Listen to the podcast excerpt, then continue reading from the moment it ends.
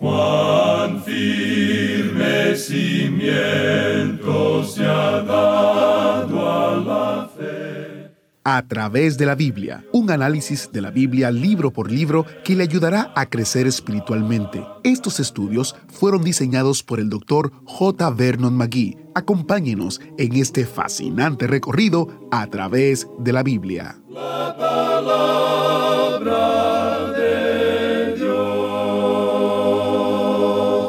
Bienvenidos a través de la Biblia. Soy Geiel Ortiz y esta semana, mientras continúa nuestro viaje de cinco años a través de toda la palabra de Dios, recorremos los últimos capítulos de este maravilloso e interesante libro profético de Ezequiel. Estoy seguro de que estarán de acuerdo que este tramo del viaje a través de los capítulos de Ezequiel ha sido diferente a todo lo que hemos visto en otras partes de la Biblia. Si te perdiste parte del estudio de Ezequiel, o si te gustaría volver a escuchar ciertos programas, o si quieres compartir el programa con un amigo, hay muchas maneras de cómo puedes hacerlo. Te invito a visitar a través de la biblia.org barra escuchar, a través de la biblia.org barra escuchar y vas a descubrir las diferentes maneras de escuchar, incluyendo nuestro canal oficial de YouTube, en Spotify, en línea e incluso descargando toda la serie en tu ordenador. La página de nuevo es a través de la biblia.org barra escuchar.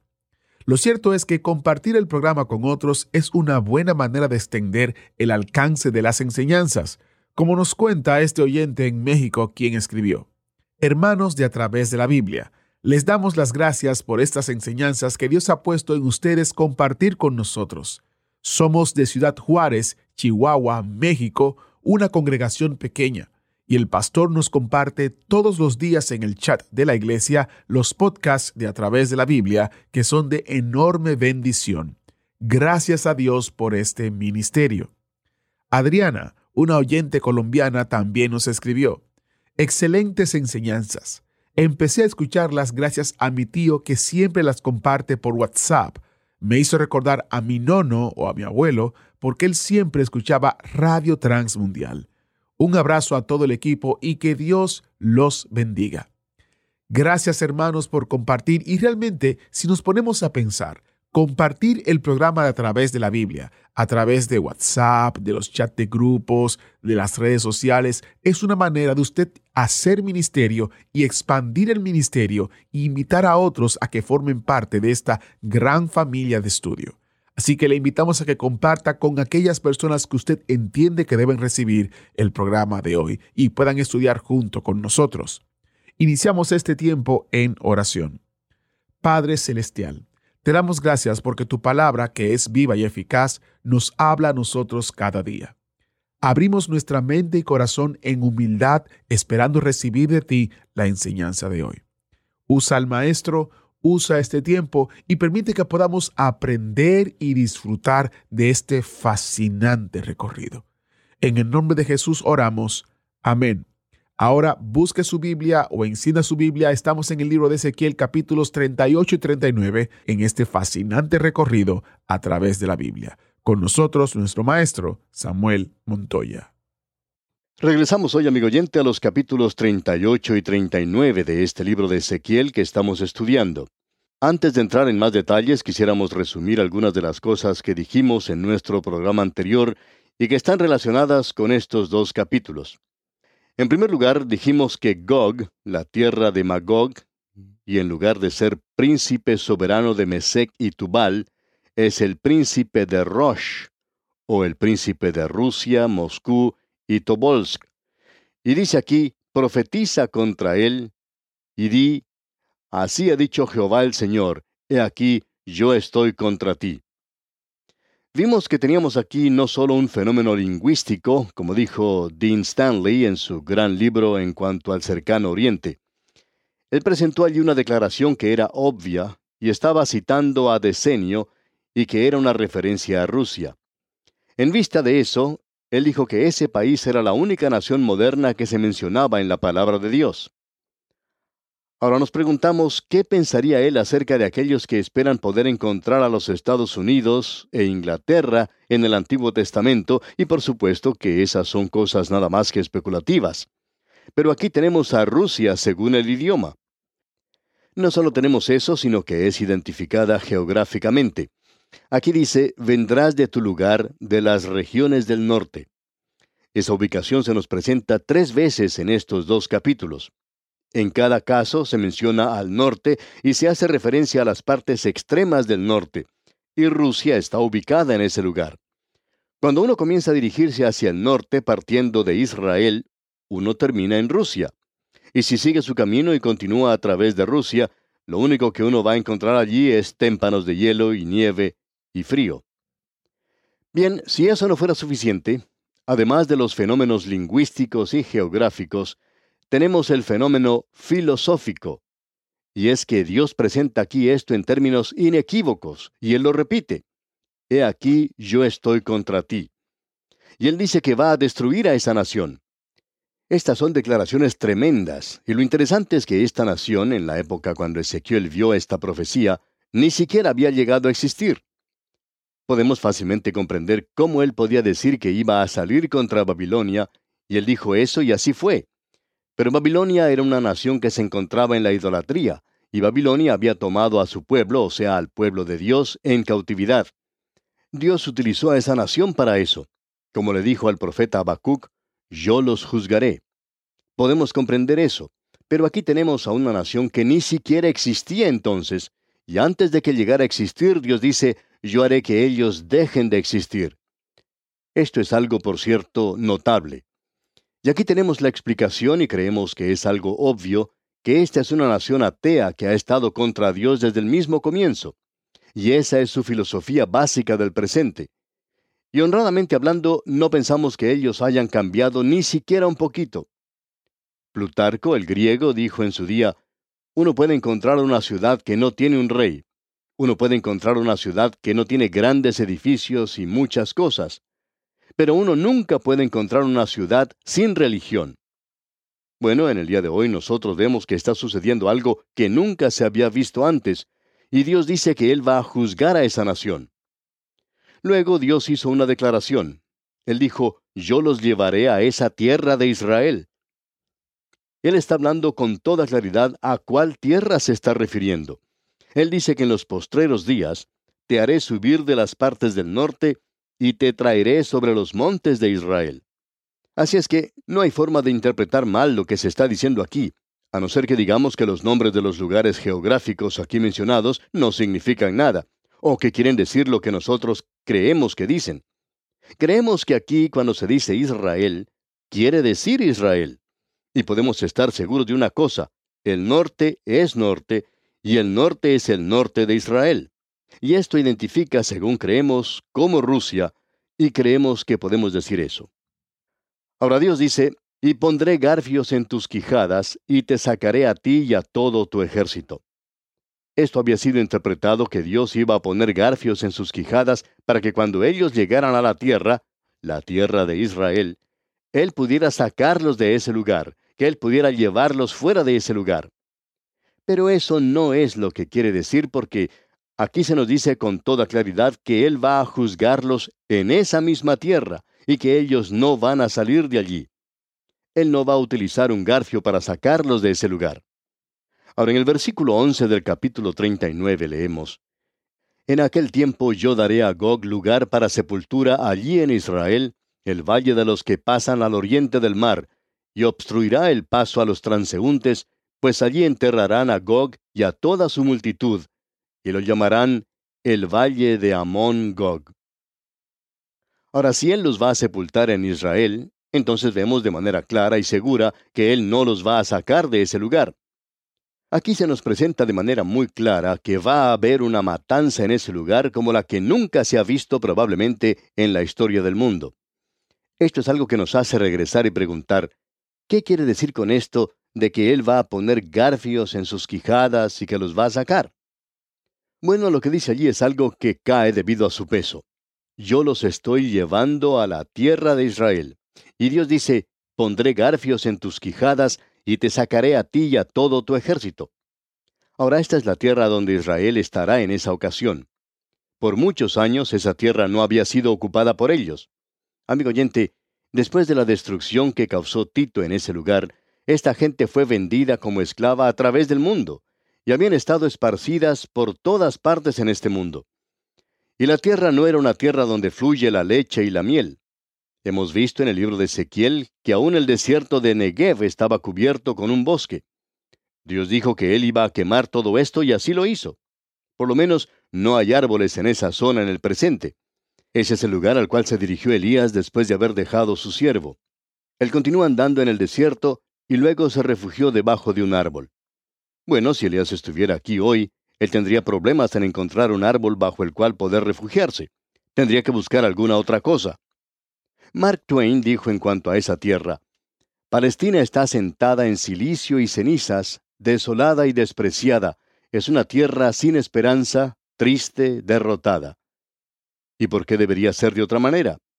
¿Puede la maldición de la deidad embellecer a una tierra? Palestina ya no es algo de la vida diaria, es algo sagrado para la poesía y la tradición. Es una tierra de ensueños. Ahora fue el doctor Theodor Herzl un escritor teatral en Austria, quien comenzó ese gran movimiento, el movimiento sionista de regreso a la tierra de Israel. Él hizo la siguiente declaración.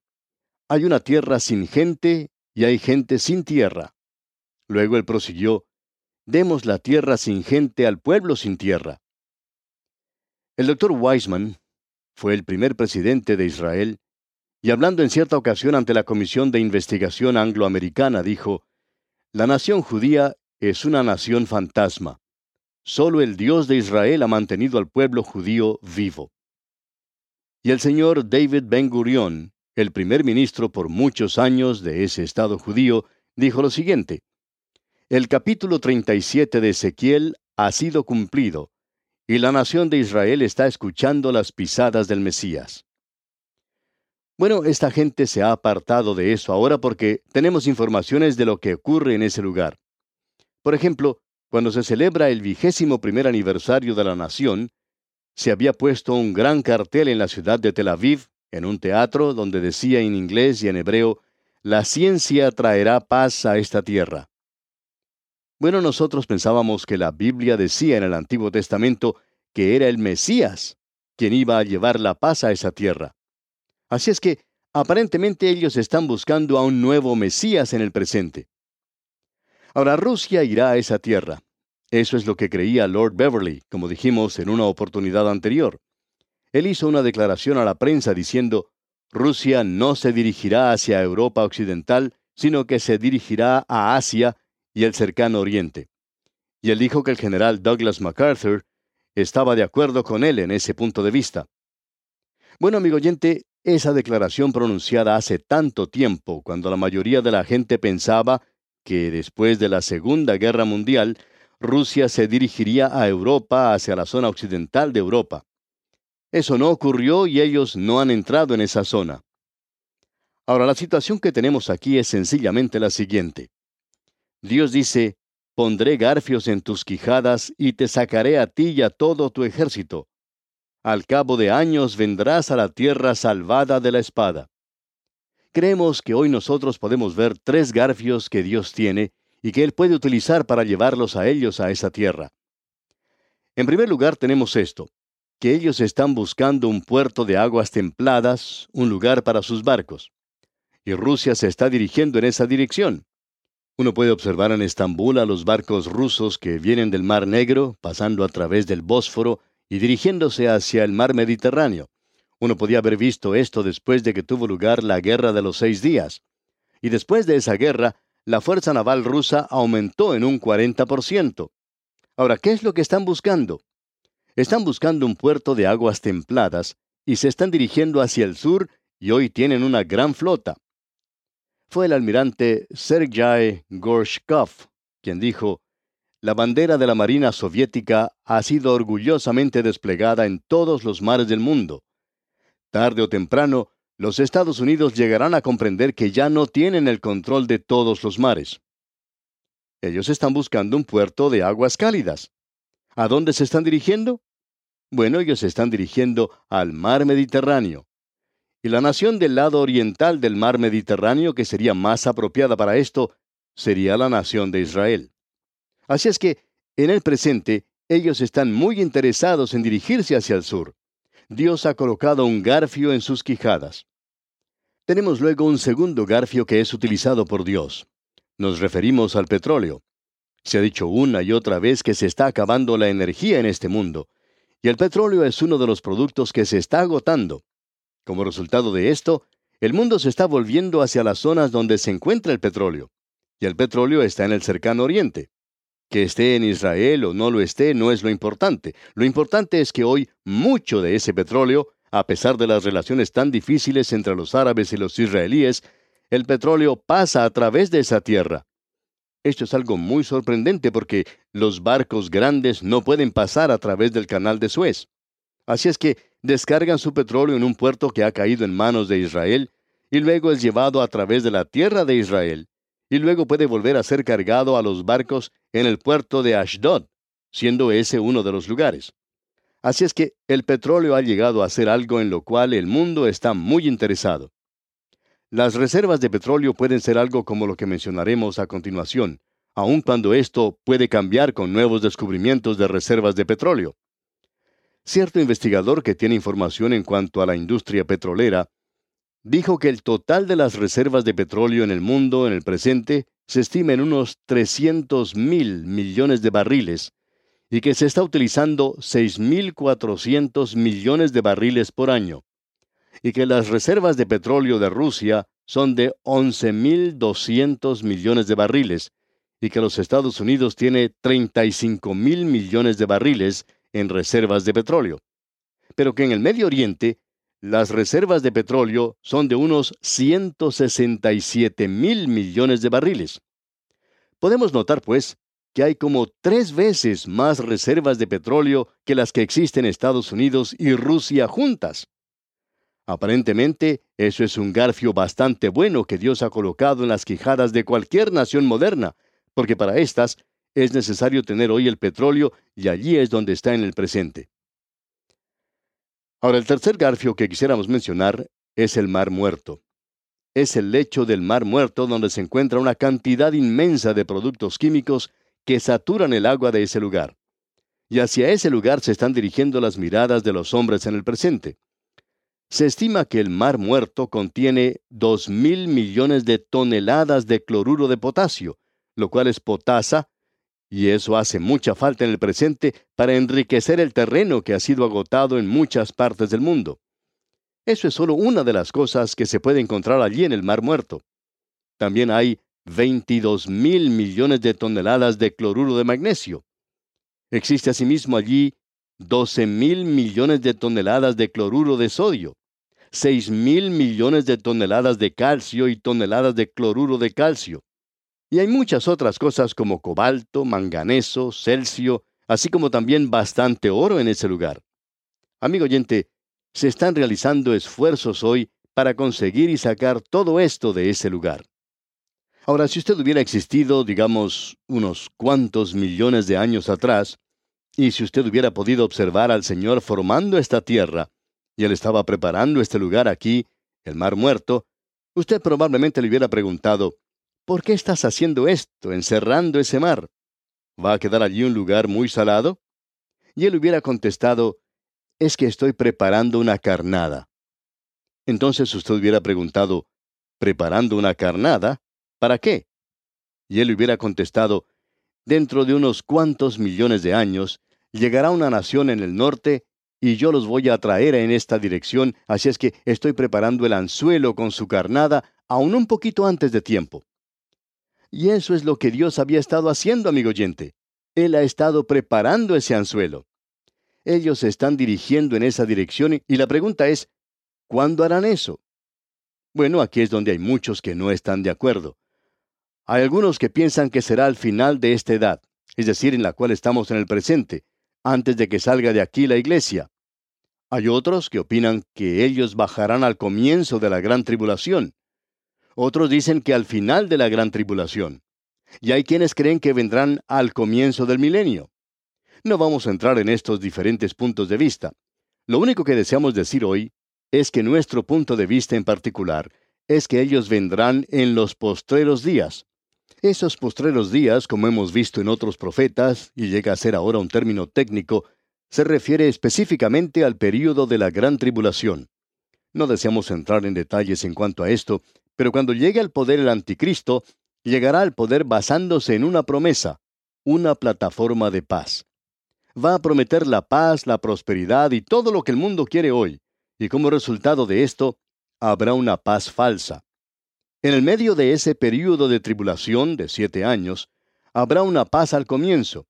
Luego Rusia bajará del norte, y amigo oyente, nosotros pensamos que aquí es cuando ocurren las cosas. ¿Cuál será el resultado?